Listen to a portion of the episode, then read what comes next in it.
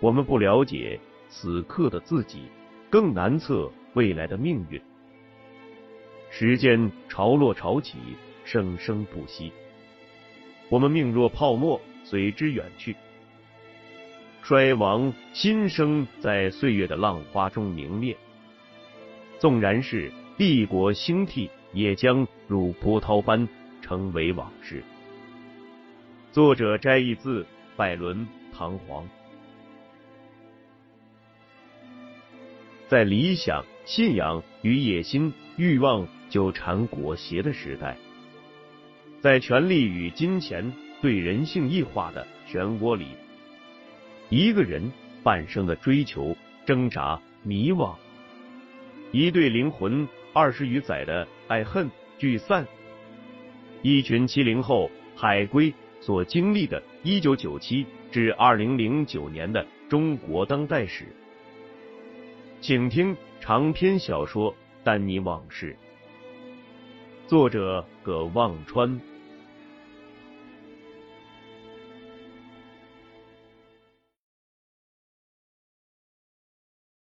丹尼脑子里在盘算，要不要跟唐铁军说出自己目前的窘况。他想起那年被唐铁军忽悠，把原本好好的工作机会丢了。后来唐铁军食言，搞得自己四处求告无门的窘迫。可现在的自己和那时候还不是一样。丹尼接着说道：“美国那边市场不好。”我来香港看看有没有机会。现在在给一家互联网公司做融资。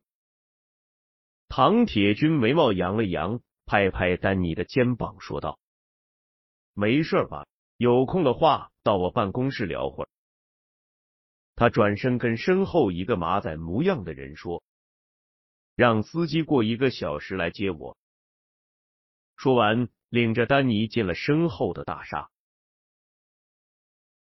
唐铁军的公司在三十八层，前台后面几个金光大字“铁军投资集团”。公司占了二百多平米的面积，一家内地私人企业，在香港，又是在金钟这个寸土寸金的地方，这阵势还是让丹尼刮目相看。唐铁军看着丹尼有点出乎意料的表情，心里很满意。他刚才也想起来，自己曾多多少少辜负了这个对自己忠心耿耿的好青年。他原来只觉得巧遇丹尼意外而有趣，并没想着要邀请丹尼上楼一叙。当他看到丹尼似乎并没有因为过去的事而对他心怀芥蒂，心里更好奇。此刻，他看着丹尼有所期待的神气，已经年过半百的唐铁军。心里不禁一动。唐铁军自己的办公室不大，只有三十平米，但窗户正对着力宝大厦和维多利亚湾，能看到湾中游弋的天星小轮。唐铁军让秘书给他和丹尼送两杯咖啡来，然后端着咖啡对丹尼说：“这是正宗的牙买加华伦福特蓝山咖啡。”又指点给丹尼看。天马舰广场边上的中信大厦，不远处的美银中心和记大厦，神态恢复了丹尼印象中的那个张连长。但你对唐铁军的办公室毫无违和感，装修风格让他想起原先谭辉在纽约的办公室，四面墙都用深色橡板雕饰，屋顶一个水晶吊灯，传统美式深色真皮沙发。大班台和黑皮靠背椅也是美式的，不同的是，靠背椅后面有一条横幅，写着“浪遏非洲”四个龙飞凤舞的大字，似乎是当下某名声显赫的书法家兼画家的手笔。唐铁军问起丹尼两人分别后的经历，听到丹尼在美国做过房地产信托基金，就问道。你对地产和基础设施还有些经验了，丹尼说还行。两人又聊了聊美国的地产。唐铁军问的很细，如果不是两人很熟，感觉像是面试。丹尼把自己这两年在和广投资，后来来香港到梁少峰公司的事情都说了。唐铁军很感慨，说道：“我一直记挂着你，当年在美国，你帮我做了不少事。谁知天有不测风云，你说他妈的美国人怎么就瞎了眼，非要扔个炸弹在中国大使馆？要不是那几颗炸弹，我现在在美国早做出一番事业了。不过，据往矣，数风流人物，还看今朝吗？说说吧，有什么想法？”丹尼说：“我最近在帮着公司找资金，我们这个项目真挺好的，要不您看看？”说完，就掏出一本推介材料递给唐铁军。唐铁军认真的看起来，一边看一边听丹尼讲。材料不长，十几分钟就看完了。唐铁军问了几个问题，看得出来，唐铁军对互联网行业挺熟。唐铁军把材料放在一边，对丹尼说道：“材料先放我这儿，等我有时间再看。不过国内现在这种项目很多，我看比美国还多。嗯，筑梦驿站好像听说过。现在市场上的资金是狼多肉少。”丹尼还想说，唐铁军扬手阻止了他，接着说道。你这份差事，我看也不太好干。你自己将来就没什么别的想法？丹尼心一跳，略一沉吟，立刻说道：“我来香港就是想找机会，我也不兜圈子。要是唐总这儿有什么事，我能帮得上手，一定赴汤蹈火，义无反顾。”唐铁军哈哈大笑，手里的咖啡杯子都打颤，说道。说的像你要上战场当敢死队一样。不过我喜欢你这股子劲儿，直来直去，说到做到，不来虚套。不过嘛，他顿了一下，说道：“香港这边我不太需要人手，我这是私募基金，你也看到了，办公室基本都空着。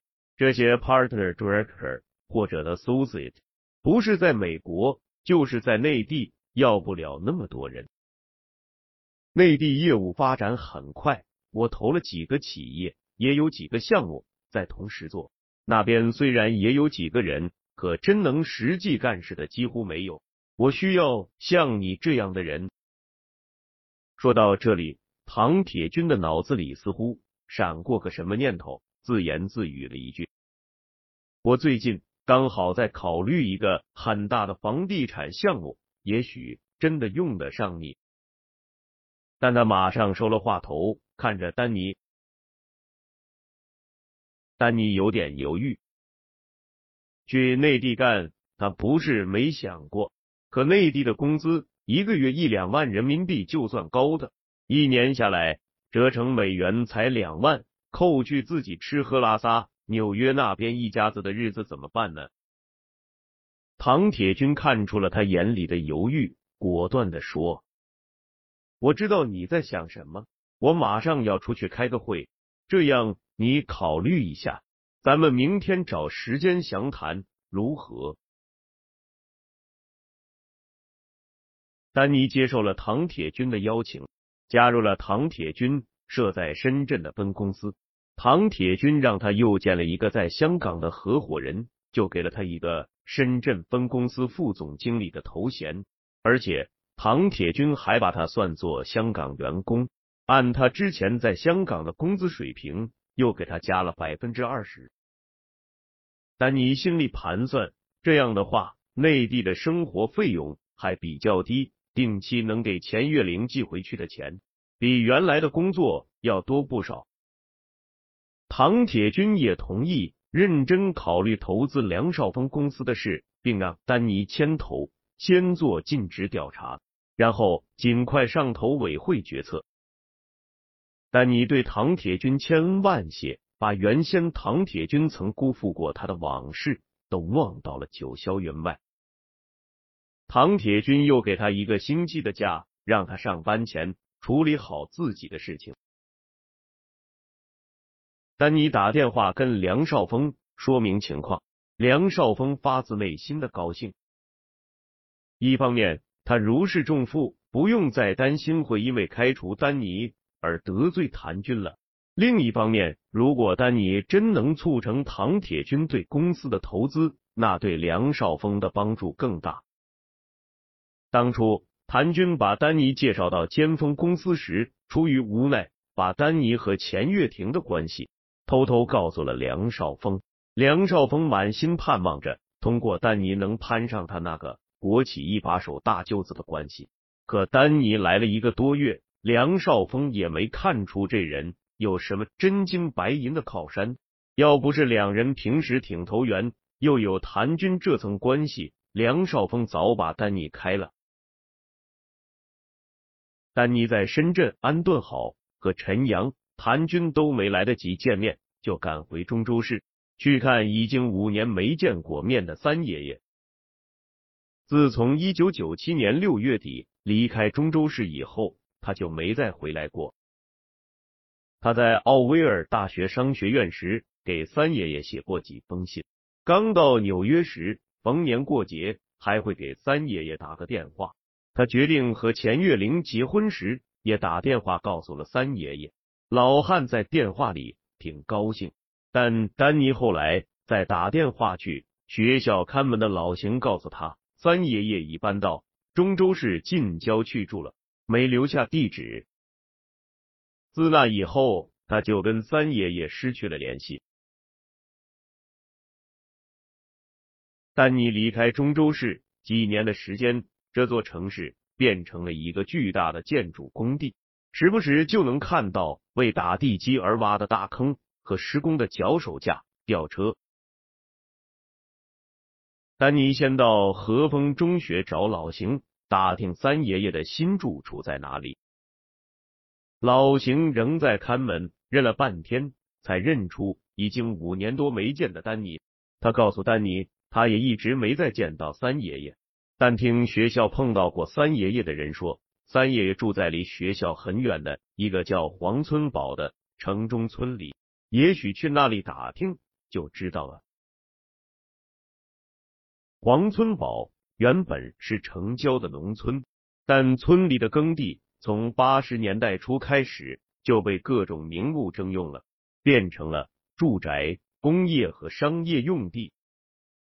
没了耕地种，村民就在原来群居的宅基地上。盖了各种高度的房子，用来出租或者做生意。有的房子盖到了四层，形同电影里的日本炮楼，摇摇欲坠。在这些千奇百怪的房子中间，是宽宽窄窄的通道，有的地方可以容两辆小汽车通过，有的地方只能过一辆自行车。丹尼打车来到黄村堡村口，出租车司机说。车进不去，让丹尼下车自己走。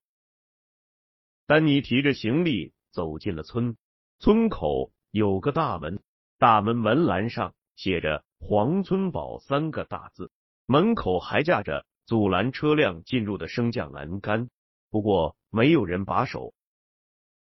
正是中午，进村通道边上两三个小吃摊子上坐满了人，不是吃面。就是端着碗胡辣汤，吸溜吸溜的坐着，能闻到散发出来的糖蒜和葱苗的味道。通道两边还有小卖部，挂着成人用品招牌的小店、美发店，反映了城中村一应俱全的特色经济体系。丹尼又往里走，在一个岔路口看到四五个人围着坐在两辆三轮车上打牌。每辆车上都竖着写了“拉货”两个字的纸牌子，其中一个人引起了丹尼的注意。那人正出一张牌，仰脸打了个喷嚏，四面杂乱建筑物之间透过来的五月正午的阳光照在那人的脸上，丹尼差点叫出声来。是张景刚。虽然张景刚脸上胡子拉碴的，皮肤也让太阳晒黑了。但那张与自己同一个模子的脸实在好认。丹尼走上前，其中一个打牌的人看见丹尼忘了出牌，打量着这个穿着一身 Kent Corvan 的休闲西装，里面是件 Real Florence 的马球衫，一双 Gucci 的 loafer 休闲皮鞋，拉着一只新秀丽旅行箱的人。张景刚急了，催道：“咋不出牌了？”丹尼走近，推了一下，眼睛盯着牌的张景刚。张景刚仰脸，他眼睛迎着阳光，看不清丹尼的脸，一步跳下三轮车，才看清楚。张景刚惊得嘴巴一张一合，半天才冒出句：“大哥，咋是你？”丹尼看张景刚手足无措，就放下手中的新秀丽旅行箱，两手抱住了张景刚的肩膀。旁边几个人都看傻了。张景刚身上的汗臭味冲进丹尼的鼻子里，张景刚的身体因为紧张激动而肌肉绷紧。丹尼感受到的是对同一血脉的怜惜之情，心中有些激动。他想起北京。那个上午，他去寻找张景刚和张瑞金二人被抓走。他站在寒冷的街头，那一刻，他决定离开脚下这片土地，去一个新大陆追寻梦想。张景刚刚刚回过神来，把手里的扑克牌拢一下，扔在牌堆上，脸上吃惊的神情没了，欢天喜地的说道：“走，咱回家。”三爷在家呢，见到你那要高兴坏了。旁边几个人喊道：“刚刚哥，今个不干练。”张景刚兴奋的答道：“我大哥回来了，还干球呢。”三爷爷住在这片区域里所剩不多的一个院子里，院子里是三间老平房，连着一个。靠边墙新搭出来的小屋子像个厨房，院中的空地上还种着几垄西红柿、茄子、豆角之类的蔬菜。三爷爷坐在院中央的一个小矮桌旁边的小凳子上，正在认真的修一个旧收音机。一个丹尼不认识的中年妇女坐在三爷爷旁边，抬头看着推开院门进院子的丹尼和张景刚。丹尼觉得这个中年妇女神情有点怪，他看着进来的二人，不说一句话，一个劲儿的笑。三爷爷听到院门开了，也抬起头，愣了一下，但立刻带着紧张而又惊喜的表情站了起来。老汉起身有点猛，腿打晃，差点没站住。丹尼和张景刚紧忙上前扶住。那个中年妇女也站了起来，一把抓住张景刚的头发，弄得张景刚急忙躲，嘴里叫着：“莹莹姐，别闹了，我大哥回来了。”三爷爷抓住丹尼的手，抓的丹尼生疼。三爷爷问：“你咋找到这里的？”说完又问：“是午饭馍？”丹尼说：“不饿。”三爷爷说：“你先坐着，我去给你做点吃的。”张景刚说：“三爷爷，你别忙了，我出去给大哥买点吃的回来。”三爷爷叫住张景刚道：“买啥呢？这街上那些东西，他哪里吃得了？我去做些来。”说完就往那个小厨房走。丹尼把手里的行李放下。叫三爷爷道：“你别忙了，我真不饿，咱们一起出去吃吧。”三爷爷说：“出去吃啥？家里啥都有嘞。咋了？除了炭果，呃，做的饭你还吃不惯了？”丹尼低声问张景刚：“这女人是谁？”张景刚说：“三爷爷的亲戚，是个傻女子。”那女人往张景刚的腿上踹了一脚，三爷爷人在厨房里耳朵还挺尖，一边摘菜一边骂张景刚：“你个瓜怂，咱莹莹才不傻嘞，比你精多了。”那女人又抓住张景刚，掐他的身上，追着张景刚在院子里东躲西闪。丹尼撇下两人，走进厨房里，挽起袖子要帮三爷爷摘菜、洗菜。三爷爷喝道：“别动，穿成那样子跑这里来干啥呢？”丹尼看了一眼自己身上的衣服，转回身把西服脱了，搭在小凳上，挽起马球衫的袖子，又走回厨房来。他从三爷爷手边拿起一个土豆来。削土豆皮，三爷爷低声问他啥时候回来的，现在在哪里工作？丹尼一一回答，还从裤兜里掏出钱包来，给三爷爷看钱月玲和两个孩子的照片。三爷爷紧忙擦擦手，又在胸口摸了摸，接过照片来，举远远的看了半天，眼角淌出两滴老泪，把照片还给丹尼，又抹了一把眼睛，笑了。丹尼低声问三爷爷：“这女子是谁呀？”三爷爷说：“你说莹莹，我一个远房亲戚。”丹尼说：“咋从没听你说起过？按说我妈季叔叔应该知道，从没跟我提过。”三爷爷说：“谁还磨两门子亲戚了？咋还非得你都知道了？”丹尼又问三爷爷：“你为啥搬到这儿来了？也不跟我说一声？要不是找到老邢，还不知去哪里找你呢。”三爷爷说：“找我干啥？你踏踏实实过你的日子，比啥都强嘛。你这算出人头地了。你妈在世时老想着让你当国家干部，要是知道你连美国都去了，当干部算个球！哈哈。”三爷爷开心的笑了。丹尼说：“我想这次抽空回趟林丘，我有五年没去给我妈上坟了。”三爷爷说：“我去年带着瑞金娃去了一趟，把坟上的草拔了拔，土也盖了新的。你放心吧，你好好过生活，你妈才能安心。”丹尼又问道：“他们哥俩啥时候找到你的？”三爷爷想了想，说道：“前年一月吧，就是那次你打电话告诉我要结婚了。过了没多久，两人也不知从啥地方来说，在北京还见过你，来找你来。学校里本来就嫌恶，赖着不走，再加上这哥俩魔法呆了，就搬这里来了。丹尼心里明白。”三爷爷是不想让丹尼见到这二人。丹尼说：“你住的是谁的房子？”三爷爷说：“是一个朋友的。”丹尼又问道：“咋没见张瑞金？”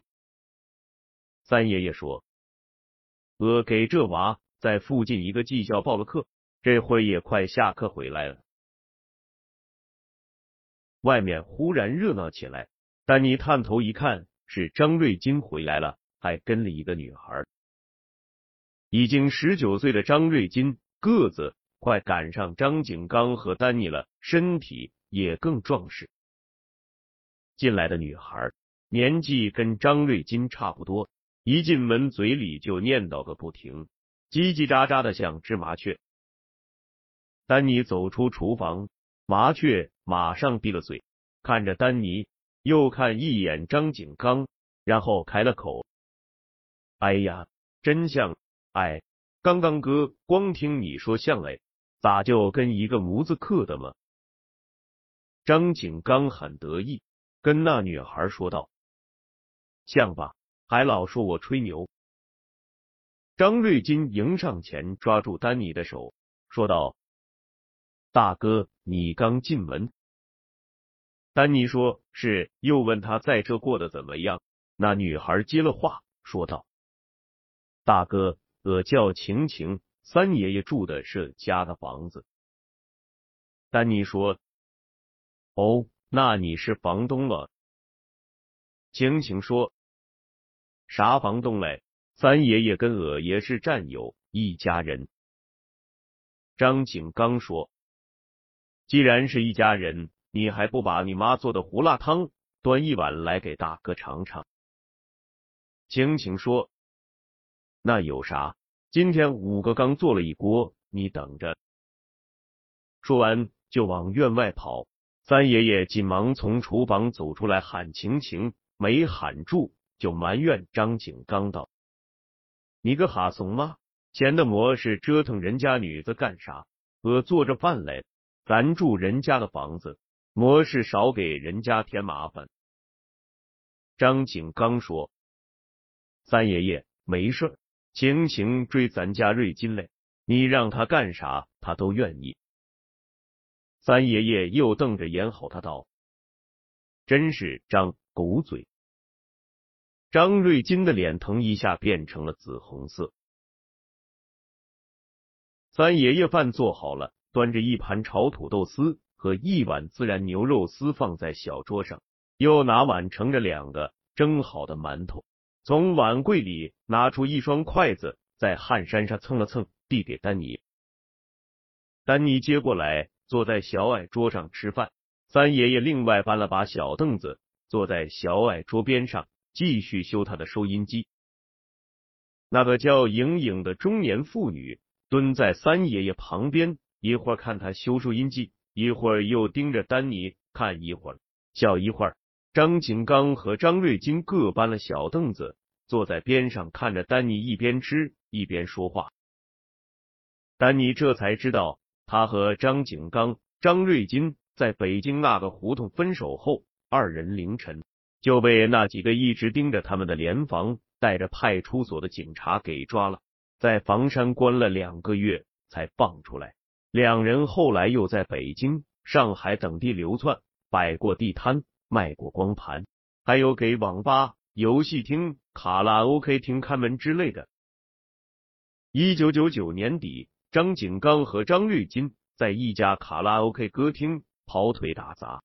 一天晚上，两帮客人喝醉打架，其中一伙人杀红了眼，错把张瑞金当成了对方的人，举把刀就要扎。张景刚为了保护张瑞金，身上挨了一刀，住了一个多月医院。两人身上的钱都交了医药费，日子过不下去，这才又跑回中州市来找自己的这个大哥。